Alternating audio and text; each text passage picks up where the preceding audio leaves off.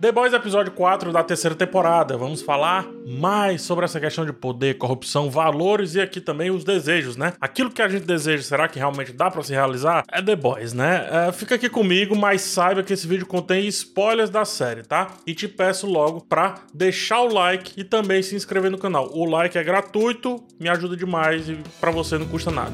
Muito obrigado.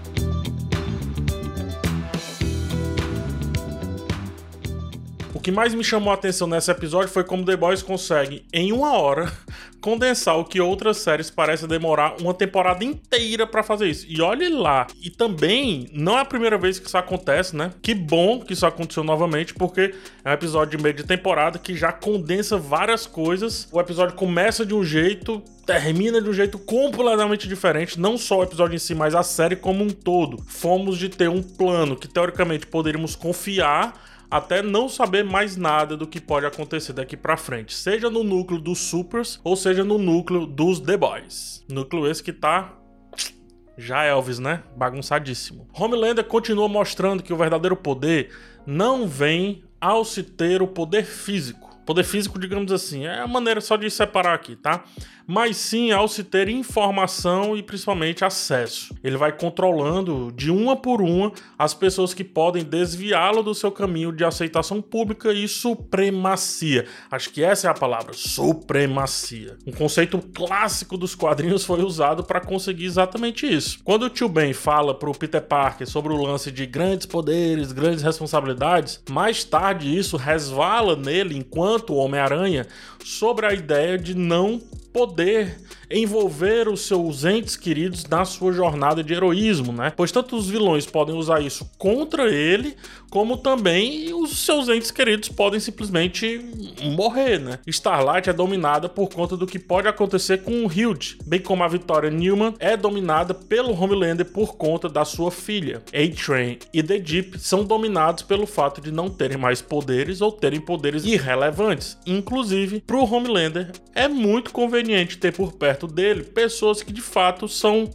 fortes e poderosas, mas não tanto a ponto de matá-lo, e assim ele destila controle mental sobre tudo e todos que estão ao seu redor. Um ponto específico sobre a questão da Vitória Neumann e da sua filha, né? A questão do composto V, ela vai muito além do que a gente está vendo, muito além. A sociedade parece toda dominada por isso, o que traz um assunto bem legal. O Homelander fala assim: "Que bom que você ficou do lado da nossa espécie".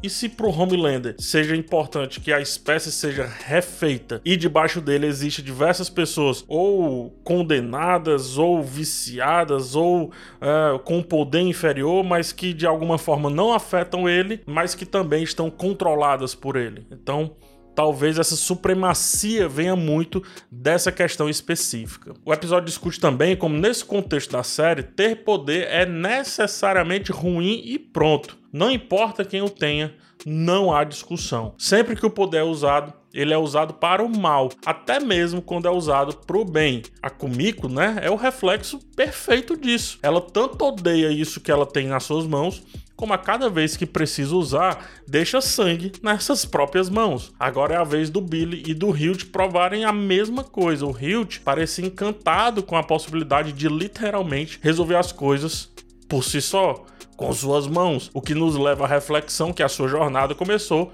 quando a sua namorada explodiu em suas mãos por conta da imprudência de um super, no caso o A-Train, o trem-bala. Hilt não só vira um deles agora, aquilo que jurou combater, como também inverte os papéis, explodindo uma pessoa por dentro ao usar seu teletransporte, que aparentemente é o seu poder, usando também o que? As suas próprias mãos. e piora, porque ele parece gostar disso, né? O Billy parece mais consciente do motivo de usar o composto V e olha de maneira triste para um amigo como um pai olha para um filho que fez alguma cagada, que fez alguma coisa errada. Enquanto o Hilt curtia a vibe do composto, atrás na van, a Kumiko morria. Né? Ela tava morrendo, ela tava padecendo. E ele parecia nem ligar para isso. Nem ele, nem o Billy também. Um tava ligando ali pro outro e especificamente o Hilt estava curtindo a vibe, né? Apenas aqueles que não estavam lombrados, por assim dizer, estavam ali ajudando a Kumiko, pelo menos tentando resolver aquela situação. Aquele tema de somos melhores do que eles, que foi abordado nas temporadas anteriores, morreu nesse episódio. Os The Boys já não são mais o que um dia foram. A pergunta que fica é: conseguirão eles ser melhores do que eles? Apesar disso que eles têm em mãos, o Hilt tem um arco mais bacana da série até aqui, principalmente por conta desse episódio. Ele vai do ódio à hipocrisia de ser aquilo que ele negou uma boa crítica àqueles que chegam onde tanto almejam, né? Chegam lá no poder, chegam nos cargos, vestem as carapuças sociais, ou seja, do que for, chegam enfim nos locais e se corrompem facilmente diante do prazer que é ser exatamente o que criticava. Substitua aqui poder por dinheiro, substitua poder por influência política, substitua poder por qualquer coisa que destrói a nossa sociedade, inclusive quando a gente pensa que está nos ajudando. Ninguém usa o poder nessa série se for pro bem o Homelander dilacera o supersônico. O A-Train, que, que, não tem mais suas capacidades, usa o poder da informação para destruir o plano da Starlight. O Soldier Boy dilacera a Kumiko. A própria Kumiko mata contra a, a própria vontade e por aí vai, né? A Starlight Qual foi a última vez que ela usou o poder dela? Faz tempo já. Ela mal usou seu poder porque, é como eu disse, talvez até ela, sei lá, de alguma maneira, possa sucumbir demais ao que tem em mãos, se tornando o que vemos os outros se tornar, no caso o Hilt e o Billy Butcher, né, o Billy, ah, e também se aproximando do Homeland, ou seja, nesse cenário poder é maldição, até para aqueles que acham que estão é, no domínio da situação como um todo, mas do ponto de vista social é maldição. Enfim, foi revelado que o Soldier Boy é a arma secreta, o motivo é simples, né? Ele afeta a questão da regeneração e aí pode tirar a, esse fator aí é, numa disputa contra o Homelander, mas ainda assim é muito difícil vencer o cara. Sinceramente, ainda me parece muito improvável que eles, os The Boys, convençam o Soldier Boy a lutar com eles, a favor deles. O que acho que precisa ser feito no caso é colocar a sociedade contra o Homelander e a partir daí substituí-lo. Ter, por exemplo, o Soldier Boy como o salvador da situação. O que é um lençol curto, porque se você destrói o Homeland e resolve essa situação, acaba colocando o Soldier Boy no topo da cadeia alimentar, que aparentemente não é um cara tão legal assim também. E ao fazer isso, gera um conflito diante do Milk e também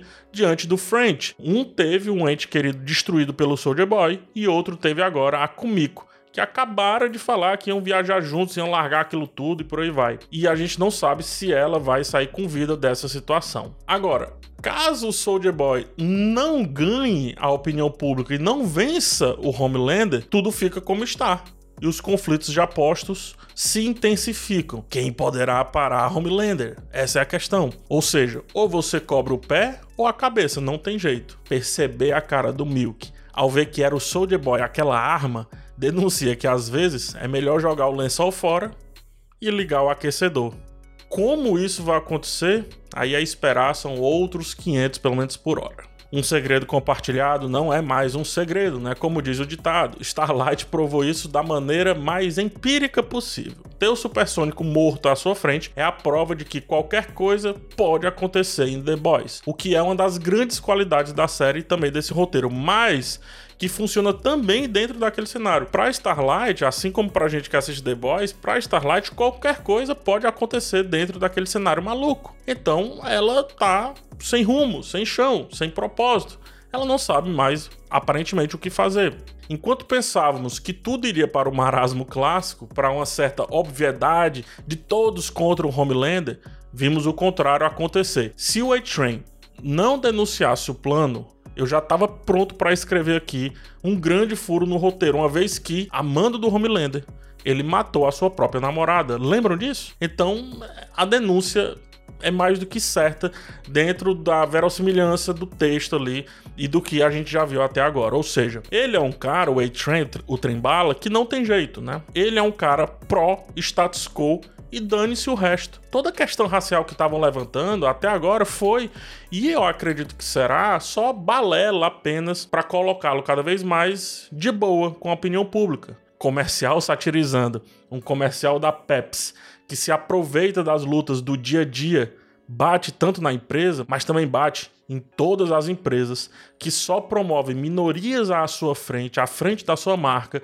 quando está no mês específico daquela minoria ou quando é conveniente para com a opinião pública. Passagem espetacular do episódio. Enfim, adorei esse episódio, episódio 4, terceira temporada. A todo segundo algo acontecia, né? Tinha um diálogozinho e algo acontecia, diálogo, algo acontecia. E o melhor de tudo, a questão que eu reclamei dos episódios anteriores, ac acredito que aqui foi bem tratada. Ainda que seja para adolescentes ver aquele lance dos vibradores usados como arma, etc. É uma crítica social muito grande, principalmente quando se coloca asiáticas ali naquela situação, né? Muitas asiáticas são usadas como enfim, como favores sexuais ou como são traficadas e por aí vai. Então, a Kumiko responder aquilo ali daquela maneira é uma crítica e também acaba sendo uma maneira inteligente de colocar essas questões mais, olha como eu sou adultão, mas com um contexto político, crítico, social, quer que seja. Que é quando eu acho que The Boys vai muito bem. E não quando traz um escatológico, como algumas coisas que a gente viu nos episódios passados, só para chocar ou só para dizer que é descolado. Esse sentimento que The Boys não guarda a barriga para segurar sua grande trama, eu acho que é o que faz essa série ser uma das melhores séries dos últimos anos. Depois que aprendeu lá na segunda temporada que o vai e vem da trama dá muita, muita dinâmica à narrativa, a série não largou mais isso. E esse episódio é um grande exemplo, é uma grande vitrine de tudo que a série tem de bom. A ideia é que nunca estamos no controle desse roteiro, nem desse roteiro, nem dessa jornada. E isso, enquanto espectador, eu acho que é puro ouro. Eu tô aqui falando sobre o que eu vi, não sobre o que eu posso ver. Teorias demais nem fazem tanto efeito para The Boys. Uma curva para a direita muda tudo. Sem mais, a gente se encontra semana que vem na resenha do próximo episódio. Isso é se a Prime lançar tempo de não sair já o sexto episódio, né? Porque esse quarto episódio quase não chega lá no streaming. Mas enfim, cuida, acorda, Prime. Vamos, né? Vamos ajudar nós aqui. Gente, até mais. Vejo vocês no próximo vídeo. Forte abraço e tchau.